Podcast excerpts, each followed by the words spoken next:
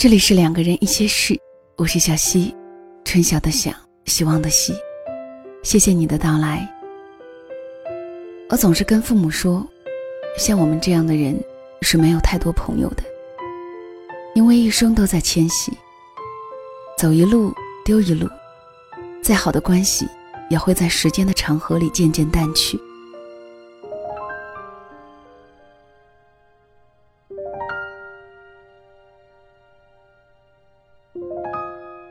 在我的记忆里，我们一直都在搬家。我出生在西北一个小小的县城，出生后没多久，父亲就当兵复员，到了千里之外的山西太原。母亲是县城里的干部，和父亲度过了一段时间的双城生活后，放弃工作，跟随父亲来到了山西，把我留给了外婆。那一年，我两岁。外婆的老房子是方圆百里有名的花房。每次说起，外婆都带着自豪。门面上是原木镂空的吉祥图案，粘制着旧时的窗纸。中堂的门槛很高，外婆从来不让我们坐，一发现就会抬起枯瘦的手，轻轻拍在我们的屁股上。中堂正中挂着观音画像。旁边是长长的家谱。那时候，我和外婆住在一个小阁楼，阁楼中间放着一张不大的床，床面是旧时缝制的被子，上面还有大朵的牡丹刺绣，颜色艳丽。小阁楼是我眼里最神秘的地方。外婆总能从里面变出很多好吃的给我们，糖果、花生，还有苹果。只是，我时常会想念妈妈。可是想的越多，妈妈的面孔越模糊。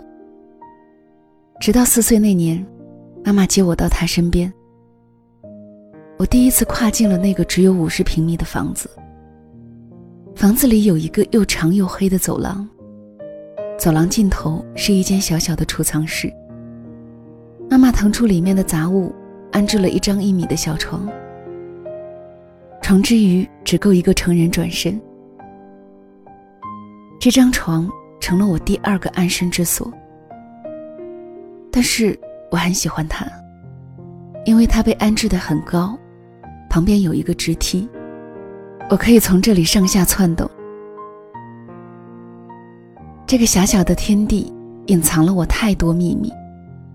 被藏起来的糖果，一封准备要离家出走的信。和偷偷买来的洋娃娃，而最让我开心的是，我可以被妈妈牵着手送到幼儿园，可以和父母坐在一张桌子上吃晚饭，还可以偶尔撒娇的问他们要一个心仪的玩具。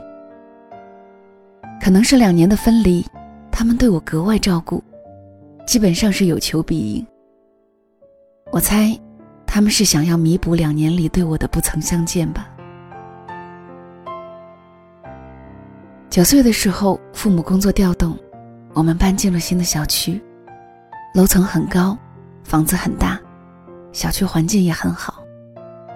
最喜欢的是楼前面的幼儿园，我经常翻过栏杆，从里面高高的滑梯上滑下来，也会领着一群小女孩和另外一群小男孩打架。我终于有了一个宽敞明亮的房间。里面可以放下一张一米五的床，床面是妈妈用上好的棉絮打出来的被子，床单和被罩都是我喜欢的小熊图案。床头的灯温温柔柔的，闪着橘黄色的光。最幸福的事情应该是，妈妈过段时间会买来很多雪糕和冰激凌，冻在冰箱里，允许我隔天吃一个。我还记得每天早晨，妈妈给我做好早点，叫醒我。我吃早点的时候，她会给我温柔的梳头发，再扎上漂亮的蝴蝶结。晚饭后，三个人一起做游戏、看书。那时候没有手机，也很少看电视。我们在一起的每一分钟，都是真正的陪伴。偶尔也会回老家，那是四年的间隔，需要挤很长时间的火车，经常被滞留在中途，也有过被从窗户塞进车厢的经历。每次见到外婆，都会高兴地扑进她怀里，亲遍她的脸庞。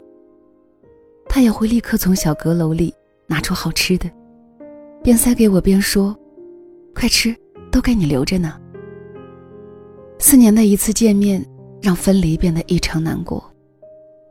外婆总会站在房子的后院，一直看着我们离开。我边走边哭边回头，有时候忍不住。又会冲过去抱住外婆，哭得肝肠寸断。外婆一边哭，一边催促着我快走。就这样，一次次离开，一次次再跑回来，直到再也看不见她。我始终记得，外婆在暮色里远远遥望的模样，像一尊雕塑，站成我童年岁月里的永恒。那时候，我恨死了这样的离别。当有一天父母跟我商量，想不想回老家上学的时候，我不加思索的答应了。于是举家回迁。父亲总说叶落归根。我想，他开始老了。那一年，我十四岁，刚回到母亲工作过的小县城，我突然就后悔了。我无法抑制的想念在山西的小区院子里一起疯过的小伙伴。离开后的很多夜晚，我都会梦到他们对我不理不睬，任凭我哭得有多难过。我害怕他们会忘了我，而事实上是，忘记这件事，只与时间有关。我们终于还是忘了彼此，不再有联系。父母进了行政机关，收入减少很多。我再也没有雪糕可以吃，也再没有要到一个喜欢的洋娃娃。没有房子，只能临时租房住。房间只有三十平米大，两张床被一个衣柜隔开，就成了我们临时的住所。我清晰的记得，父亲满头大汗收拾行李的时候，自言自语说了一句。难道回来错了？错了吗？我也这样问自己。或许吧，不用一个小时就能转一圈的县城，两座高山夹着一条河的逼仄感，校园里所有人都讲着自己听不懂的方言。这一切，都让我越来越沉默。唯一的期盼是假期，我可以回到外婆家，搂着她的脖子一起入睡。可以吃到他做的可口的饭菜。后来，父亲高兴地说：“单位要修房子了。”这变成了另外一件可以让我期盼的事情。房子修好了，父亲每次一回到家，我就问他：“是不是拿到了新房钥匙？”可是父亲总是摇摇头，说还没有。这样的对话持续了很久。突然有一天。我发现，我不再追问父亲这个问题了。或许一件事情失望了太多次，也会死心吧。甚至当父亲高兴的拿回那串被我期待了很久的钥匙时，我竟然只是淡淡的说了一句：“挺好的。”那一年，我十七岁。阳光富足的阳台和厚重的落地窗帘。是我对新房子最深刻的记忆。只是我没有在这个新房里住多久。十八岁那年，我离开了县城，去了省会。这一去，就没有再回来。这个被称作家乡的地方，注定成为了我途经的驿站。毕业后，我又迁往了遥远的南方。工作几年，用父母和自己的积蓄。买了属于自己的第一套房子。虽然房间不大，却依然舍得按照喜欢的样子装修。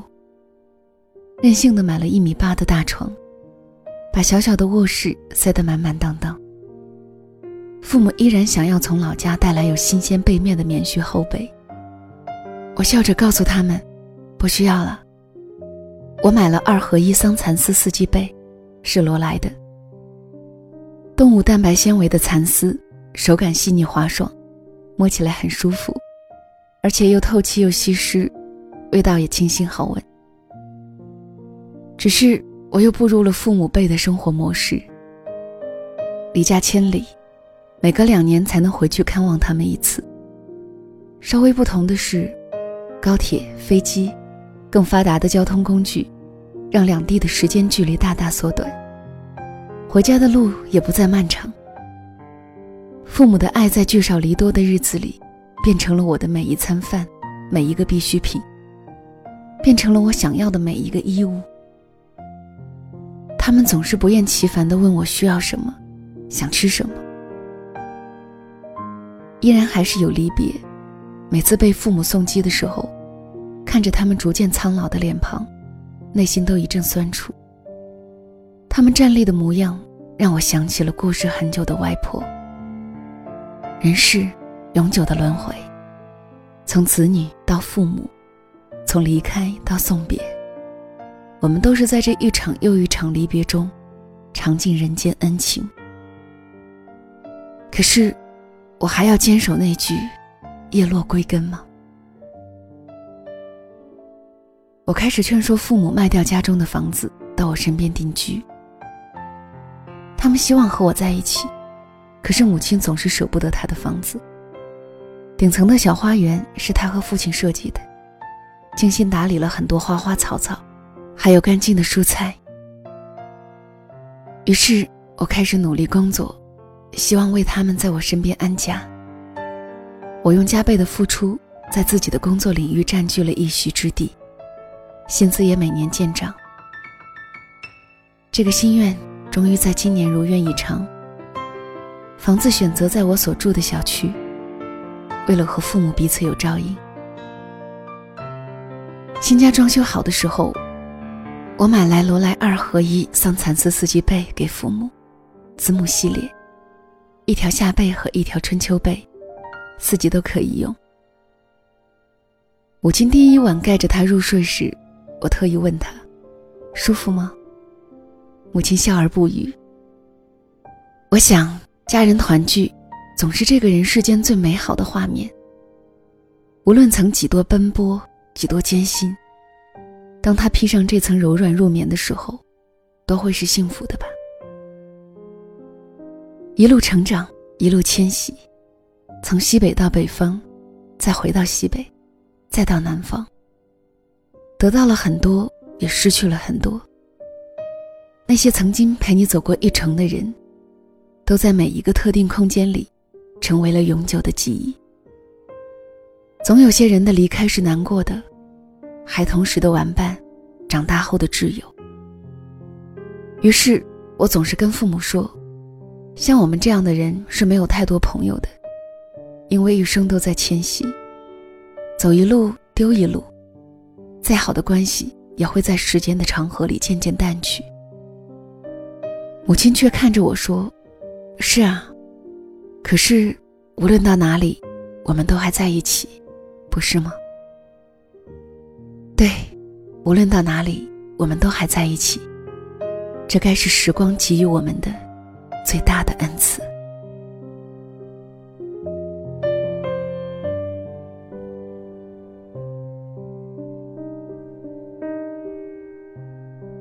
这里是两个人一些事，谢谢你的留守收听，我是小溪。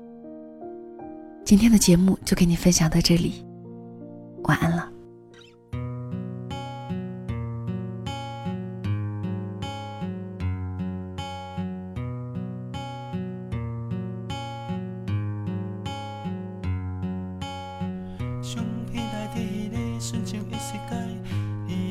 着车，甲阮在，伊答应过要带阮去的所在，到最后你。